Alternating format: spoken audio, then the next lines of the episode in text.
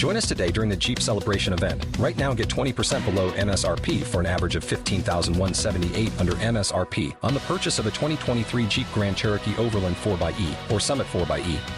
Not compatible with lease offers or with any other consumer incentive offers. 15,178 average based on 20% below average MSRP from all 2023 Grand Cherokee Overland 4xE and Summit 4xE models in dealer stock. Residency restrictions apply. Take retail delivery from dealer stock by 4 1. Jeep is a registered trademark.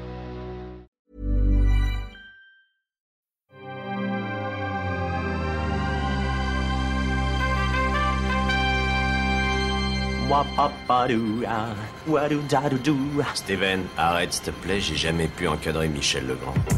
Salut c'est ciné, votre rendez-vous avec le cinéma une nouvelle fois présenté dans une formule tout à fait exceptionnelle puisque nous sommes en public au cinéma Les 7 Batignolles. On s'apprête à redécouvrir sur grand écran un film dont on vous a déjà causé dans cette émission, La bataille de la montagne du tigre de Soyark. L'occasion de consacrer une double émission à la tortueuse et passionnante carrière du réalisateur hongkongais dont la première partie arrive là tout de suite grâce au bon soin de mon camarade Rafik Jumi présent ici. Salut Rafik. Ici même. Salut Thomas. C'est nos ciné Extra Ball spécial Soyark épisode 1 et c'est parti. Tu fais un amalgame entre la coquetterie et la classe. Tu es fou. Enfin, si ça te plaît. On va commencer par le commencement, Rafik. On va faire simple. D'où est-ce qu'il vient D'où euh, d'où sort ce gars D'où sort ce monsieur sort ce type alors, euh, euh, est, né en Chine, mais sa famille a très vite euh, émigré au Vietnam à l'époque. Et euh, euh, il vient d'une famille qu'on qualifierait, nous, de bourgeoise. Son père était pharmacien. Il, a, reçu une éducation assez autoritaire. Chaque enfant était hum, censé réussir dans un métier, un métier sérieux. Donc, il a un de ses frères qui est devenu un homme d'affaires important, etc. Et lui était censé reprendre un peu la boutique. Et donc on l'a on l'a poussé à faire des études euh, médecine et chimie, notamment de chimie. Et on va dire que bon, il n'était pas mauvais, euh, il s'y emmerdait un peu, mais il n'était pas, il pas, il pas exécrablement mauvais. Euh, ça s'est fait à une, à une époque qui était très agitée euh, en, en, Asie, pas seulement parce qu'il y avait eu des guerres auparavant, mais aussi parce qu'il il vivait aussi le contre-coup de, de toute l'agitation des 60s qu'il y avait eu euh, en Occident donc beaucoup de, de révoltes étudiantes, ce genre de choses-là. Lui euh, ben, traînait ses guêtres essentiellement au cinéma. Euh, et c'est en fait lors d'une conversation avec un pote, parce qu'il il, il, a eu des doutes sur, sur sa carrière, est-ce que je, il, trouvait ça stupide de devoir choisir à un jeune âge quelque chose qui allait conditionner tout le reste de son existence. Ouais. Et un de ses potes lui a dit, bah, tu passes tes journées à quoi? Et l'autre, il fait, bah, le cinéma, bah, cherche un boulot là-dedans, mais en mode vraiment... Euh, vas-y quoi. Il n'avait pas la moindre idée de son, dans quoi il s'engageait. Euh, il n'a pas fait d'école de, de, de, ciné parce qu'à cette époque-là, il y avait peu de gens qui sortaient des, qui, qui travaillaient dans le cinéma et qui étaient sortis d'école ouais. de cinéma. On a, on n'était pas convaincu qu'il y avait un qu'on qu y, qu'on y apprendrait grand chose. Donc il s'est lancé un peu en en, on va dire, en dilettante euh, là-dedans. Euh, ces grandes références euh, cinéphiliques, en fait, il a été très, c'est quelqu'un qui, est assez avare en, en, en citations euh, cinéphiles, même si à, à, à, voir ses films, on se dit qu'il a euh, évidemment un grand bagage. Euh, le seul qui reconnaisse comme, comme une influence très tôt dans, dans, dans, sa carrière, c'est Kurosawa. même si après, c'est assez difficile de voir le, le pas. Alors, il y a des gens qui lui disent, mais les, les types comme Chang-Chi, par exemple, qui était un des grands cinéastes de films de sable de la fin des années 60, il dit oui, si vous voulez, il, il est jamais très clair ouais. sur, sur ce que reste, voilà sur ce qu'il a sur ce qu'il a formé. Dissimulé. Une chose est certaine, c'est que euh, lorsqu'il fait son, euh, son premier film Butterfly Murders, euh, lui n'a pas du tout la conscience de faire quelque chose de vraiment nouveau dans le cadre de la production hongkongaise. C'est plus le public, on va dire entre guillemets cinéphile et intellectuel, qui va y voir un pas entre ce film-là et, la tradition du film de sabre de, l'époque. lui, il aura plus l'impression d'amener quelque chose de, particulier avec son, deuxième film, qui est Histoire de cannibale. Euh, il avait fait ses armes à la télévision avant. Oui, il a fait, oui, il a, il a, il a bien, pardon, il bien sûr, il a fait ses armes à la télé. À la télé. Enfin, il a, il a monté les, les, les échelons. Ouais. C'est quelqu'un qui connaît, euh, comme, comme beaucoup de ces gars-là, tous les, tout, tout, tout, toutes les étapes du métier. Ouais. Et c'est aussi ce qui va le préparer, mais on y viendra, à sa carrière de producteur. Euh, mais quand il fait euh, quand il fait le film Histoire de, de, de cannibale, il, euh, il, le fait là pour le coup dans un geste militant. Euh, c'est quelqu'un qui, en tout cas à l'époque, ne se préoccupe pas tellement du lendemain. Donc ouais. il a il a pas tel, tellement la conscience de construire une carrière. Il a, il est juste euh, c'est un jeune homme en colère. il a grandi dans une période qui était comme comme je l'ai dit assez assez assez colérique euh, et il garde ça en lui et ce, ce film là euh, dont le titre international est We're Going to Eat You tu vois, qui se termine par une nana qui, qui, qui arrache un cœur et qui le montre à la caméra euh, on est on, euh, il a balancé le cinéma de Hong Kong dans une espèce de geste euh, presque de, de, de film d'auteur euh, européen Ouais. là où on attendait un, un film d'exploitation quelque part c'en est un ça reste un film d'exploitation mais on voit déjà un, un, un, type qui par son caractère un peu irresponsable et colérique euh, explose un peu les, les barrières. Euh, ça va être encore euh, encore plus marqué sur son film suivant qui est l'enfer des armes euh, qui moi je considère comme son premier euh, chef-d'œuvre. hein. Je recommande vraiment vivement aux gens de, découvrir ce film-là. L'enfer des armes, lui, au départ, il voulait vraiment, pour le coup, faire un film politique. Ouais. Euh, sur la dérive de, de, de, de- jeunes ados euh, dans, dans une forme de terrorisme euh, militant. Euh, et, euh, et, et les producteurs en fait l'avaient engagé pour faire un film en gros un film d'action. Donc ça a été vraiment un bras de fer très compliqué dont lui estime qu'il a qu'il l'a perdu. C'est-à-dire que, que il, y a ple- plein de scènes qui ont été tournées pour l'enfer des armes qui étaient qui, qui ont, été complètement censurées par par la production.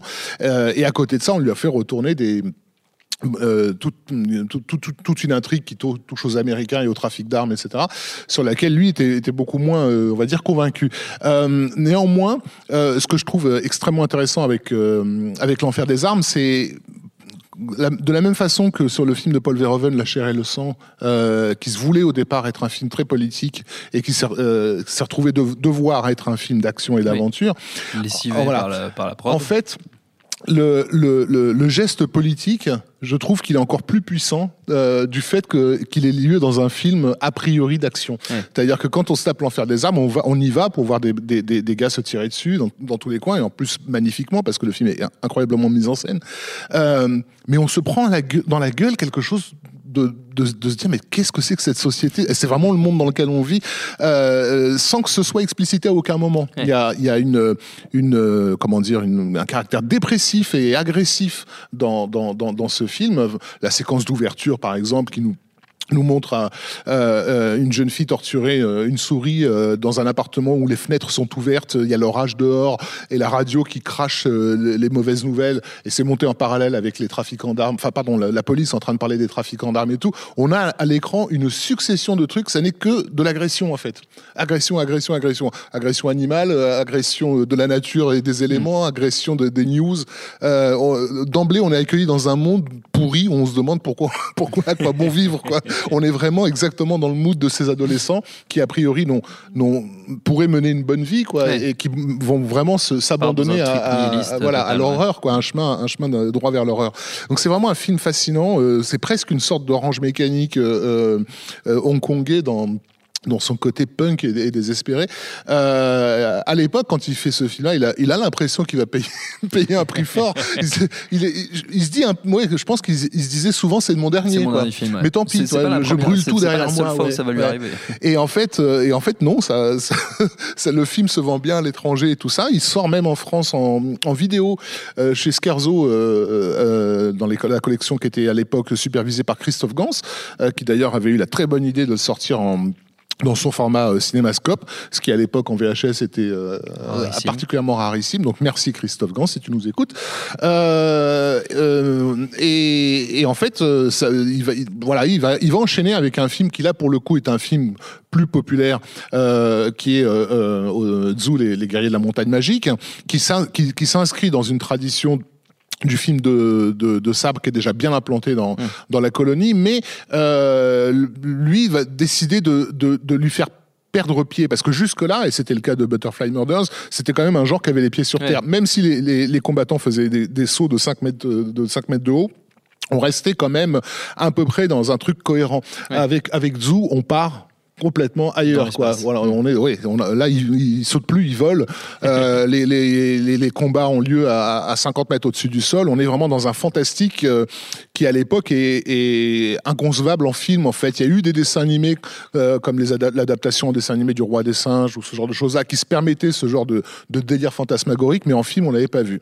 Et, et Zhu euh, va- va- dans mon, je crois qu'il ma- il marche plutôt bien euh, à Hong Kong, mais une chose est certaine, c'est que c'est vraiment le film qui va s'exporter Ouais. parce qu'il arrive à une, date, à une date clé. On est en 84, je crois, et, euh, et il n'y a rien à l'époque qui euh, ressemble à ce point à la culture à venir en fait. Euh, C'est-à-dire que quand on regarde le zoo euh, dans les années 80, on a l'impression que c'est vers ça que nous tend le jeu vidéo, c'est vers ça que nous tend la, littéra- la littérature de fantasy. On sent que, l'avenir sera fait de ça. Et je, je serais pas du tout étonné que plein de développeurs de jeux vidéo, notamment au Japon, aient été vraiment inspirés le par ce film-là. inspiré, Ouais. ouais. En France, euh, il va passer au festival du Rex. euh, ça va créer une émeute. Les mecs, le, bah, les mecs, le, le public de l'époque, il a quand même été édu- éduqué essentiellement à Bruce Lee, c'est-à-dire à, à des films de Hong Kong extrêmement urbains et tout. Ils se tapent tout d'un coup. Je dis une borne d'arcade, quoi. Enfin, euh, en plus un film visuellement qui est, qui est somptueux, extrêmement chorégraphié, etc. Euh, ils savent pas d'où ça sort, quoi. Euh, ça va générer spontanément la création d'un fanzine. À l'époque euh, qui s'appelle euh, Butterfly Warriors, euh, qui, qui, qui pourrait presque être le fanzine de Tsoyark en France, où va débuter notamment euh, Julien Carbon, qui, aura, qui sera un des journalistes spécialisés pendant très longtemps euh, sur le cinéma de Hong Kong, le cinéma populaire hongkongais. Enfin voilà, donc euh, Zoo, c'est vraiment le film qui va circuler dans tous les China- Chinatown du monde et qui va vraiment faire le- la Ouais. réputation. Tout d'un coup, il y a un nom euh, qui est apparu et et il faut le suivre. Euh, euh, à à la suite de ça, il va euh, se laisser pousser des, des, des, des ailes, on va dire, euh, et Comme commencer, personnages. voilà, et, et commencer à envisager le, le- le- le- la possibilité d'une carrière. Et, et, et il va se diriger vers, vers un genre qui est, à, à l'époque, plutôt en, en perte de vitesse, qui a été un, un genre très très prisé dans les années euh, 40 et 50 dans le cinéma chinois, qui est, qui est le mélodrame. Pardon, avec euh, notamment le film Shanghai Blues. Oui. Euh, donc film en costume, euh, reconstitution, etc. Qui, est- qui est presque son hommage cinéphile en fait euh, à tout un cinéma qu'il a qu'il a fait grandir et, et il va se servir de ce film pour créer sa société de production. Donc il va appeler la, la, la Film Workshop. D'ailleurs il raconte que euh, il y avait les, producteurs du film étaient tellement peu habitués à l'idée d'un réalisateur qui monte sa propre société de production qu'ils pensaient que Film Workshop c'était le titre du film en fait. Ça en dit long sur les rapports qu'il pouvait avoir avec, la, avec, avec la prod. Donc il y a, il y a Shanghai Blues qui est immédiatement suivi de Peking Opera Blues. Pareil, vraiment deux films si vous avez l'occasion de les voir qui sont vraiment magnifiques. De, de- Peking Opera Blues est plus une chronique euh, de, de- de jeunes amours euh, euh, presque presque euh, à la nouvelle vague en fait, mais avec une mise en scène de film d'action. Donc c'est si vous voulez voir euh, à quoi peut ressembler un film de, de, de Truffaut dans lequel Don Siegel euh, aurait aurait sur- surgi, c'est vraiment le, le film idéal. Euh, euh, qui, qui sont donc qui sont pas des films qui se destinent à à de grandes carrières commerciales, mais qui vont euh, lui donner un- un- une vraie assise auprès de tous ses collègues. En fait, Euh, ce sont des films qui sont euh, bien vus. Et, et, et du coup, la bonne idée d'avoir fait ce genre de film-là un peu exigeant sur un plan cinéphile, super bien photographié, très esthétisant et tout ça, euh, en montant sa boîte de prod, fait que sa boîte de prod va immédiatement être labellisée qualité, tu vois. C'est pas attirer- uniquement de l'exploitation, ouais. et il va attirer à lui forcément les talents. Euh, alors. Le cinéma euh, de, de Hong Kong à l'époque, enfin pas seulement le cinéma, en fait tous les milieux d'affaires de Hong Kong fonctionnent un peu sur des hiérarchies et des principes euh, qui nous peuvent peut-être nous échapper euh, en tant qu'occidentaux, mais qui, qui pourraient nous apparaître comme médiévaux. Euh, le truc, c'est que petit à petit, en fait, il va se, se devenir une espèce de, de seigneur de son territoire. Et il y a une différence vis-à-vis du, du, du seigneur. Donc les gens qui vont bosser pour lui vont, vont, vont- vont- c'est vraiment des soldats en fait. Il a même comment dire, il a même sa propre armée. Hein, En fait, euh, s'il s'il a des comptes à régler avec avec d'autres producteurs, ça se, ça, ça se règle par euh, comme dans les films de Hong Kong, euh, par par gang interposé quoi. Donc c'est euh, c'est c'est une toute autre une C'est toute une autre ambiance. culture. C'est une autre culture. Voilà. Euh, mais il va, il va commencer donc à devenir un, un seigneur qui compte dans le cinéma hongkongais. Euh, c'est pour ça que pendant longtemps euh, en France, quand on essayait d'expliquer aux gens qui était Tsui on, le, on, on parlait de Luc Besson parce que c'était finalement ce qui pouvait se rapprocher le plus, Ouais. c'est-à-dire à la fois un réalisateur à succès, connu du public, et en même temps un producteur, incontournable. puissant, ouais. Voilà. Euh, mais bon, c'était vraiment uniquement en termes de, Oui, de, structurel, de Voilà. pas forcément sur les sur les sur, sur la réalisation et les films qu'il fait, qui contrairement donc à, à, à Besson sont, on a l'impression que chacun de ses films c'est un prototype. Ouais. Euh, euh, Il y, a, il y a toujours ce côté euh, chez Sawyer qui est fait dans l'urgence, euh, comme encore une fois comme s'il brûlait tout derrière lui. Et d'ailleurs c'est une, une des thématiques qui l'obsède et qu'il reconnaît parce qu'il reconnaît peu de choses. C'est, il intellectualise pas, pas tellement son cinéma, mais, mais il dit qu'effectivement il est obsédé par cette idée de pourquoi les Chinois sont-ils toujours en, en train de fuir. Euh, et, et, et, en plus, euh, quand il monte la Film Workshop, on est au, donc au milieu des années 80, la, euh, Hong Kong a déjà commencé les négociations Oui, pour la pour la rétrocession de rétrocession. 1997, c'est-à-dire que la, la colonie britannique va retourner à la Chine populaire et il y a déjà des tas de- d'hommes d'affaires et des gens qui sont en train de fuir le, le- le pays. Donc, il vit aussi dans cette, dans, dans- dans cette ambiance de on brûle tout derrière nous. Quoi. Et son, son cinéma s'en ressent, pas seulement les films qu'il réalise, mais également ceux, ceux qu'il produit. Euh, donc, dans les, le réalisateur qui va, qui, va, qui va produire, il va notamment être... euh, celui qui va littéralement sauver la vie d'un- réalisateur qui a déjà tourné plusieurs comédies à Hong Kong, mais qui est dé- dégoûté par son métier et, et qui a jamais réussi à s'imposer, euh, qui s'appelle John Woo et qui est sur le point de, de raccrocher euh, parce que c'est quelqu'un qui est pas, c'est pas un gueulard, c'est pas comme comme Tuark, un, un guerrier quoi. Euh, il a tendance à obéir euh, euh, John Woo. Et lors d'une discussion euh, dépressive euh, autour dans un bar euh, le- où, ils, où ils se rendent compte tous les deux qu'ils ont les mêmes références cinéphiles, notamment le- les films de Melville, etc. C'est Tsoyar qui va vraiment le convaincre de- de- d'essayer à nouveau, genre faisant au moins un Ouais. euh, euh, en, mode kamikaze, mais faisant au moins un, et ça va donner The Killer, euh, qui va vraiment évidemment faire exploser John Woo au niveau international et, et et euh, il y avait, pardon, il, a- il a- il va produire euh, Better Tomorrow. Euh, En fait, je me suis trompé, c'était à Better Tomorrow Ouais. qui va euh, faire ça, et The Killer qui, explosera au niveau international. Mais donc Sawyer va produire Better Tomorrow qui va être tellement euh, qui va impressionner tellement de monde tel- tellement régénérer le cinéma hongkongais qu'évidemment il va tout de suite donner lieu à, à des suites dont la deuxième sera également réalisée par John Woo en mode euh, ultra on va dire. C'est-à-dire en gros c'est Evil Dead 2 de, de, de Better Tomorrow. Et, euh, et Tsoyark prend- reprendra le relais pour, euh, pour, pour le, troi- le troisième film qui est moins réussi euh, que, que, que les, que les deux autres mais qui est, euh, qui est aussi le plus politisé euh, du lot parce qu'il il, il se confronte directement à la question de, de la rétrocession. Euh, et et l'autre euh, réalisateur qui va lancer, alors euh, sur le plan international, il va y avoir Kirk Kong, euh, qui, qui aura une petite carrière hollywoodienne aussi, et aussi Ching Soo-tung, euh, qui était un, lui un directeur de combat, qui bossait pratiquement sur toutes les prods hong- hong- hongkongaises de l'époque, et avec qui ils vont développer le concept de histoire de fantôme chinois Oui. Euh, qui est très très influencé par euh, tout le cinéma fantastique, la régénérescence du cinéma fantastique américain de- des années 80, mais version euh, asiatisée, version chinoise quoi. Et, euh, et, et- et le film va être un, un- un succès international, va très bien se vendre euh, à, à- à l'étranger. Donc d'ailleurs on peut se demander quel a été l'apport, parce que c'est toujours compliqué aussi sur les productions de ce arc de savoir qu'est-ce qu'il a réalisé, enfin, qu'est-ce que le réalisateur a vraiment réalisé. Oui. C'est pas, euh, c'est-à-dire ça a beau être un auteur sur ses, sur ses propres films, il n'a pas forcément cette politesse sur les films de ceux qui, qui produit. Quand il n'est pas content, il peut, il peut prendre la caméra et aller tourner des scènes dans son coin. hein. Le film, de- l'espèce de, de film de robot qu'il avait produit à I Love Maria, par exemple, euh, on, on sait euh, que la, la moitié des scènes c'était Oui, lui qui les avait, euh, qui les avait tournées aussi. Donc à, cette époque-là, donc à la fin des années 80, le- cette vague hongkongaise qui va, qui va vraiment. euh, alors, je, voudrais bien dire qui va déferler sur le monde. En fait, elle va pas déferler sur le monde. Elle va déferler dans, dans les Chinatown essentiellement. Mais c'est c'est c'est les cinéphiles qui vont avoir l'impression d'un déferlement parce que on va à la fin des années 80, on va, se- on va se taper 10, 15, 20 films de hongkongais qui ressemblent à rien de ce qu'on connaissait avant, qui en gros tous ces polars et ces films de sabre incroyables de l'époque. Et le nom de Tsoyark est vraiment, il trône au-dessus de, de tout le monde.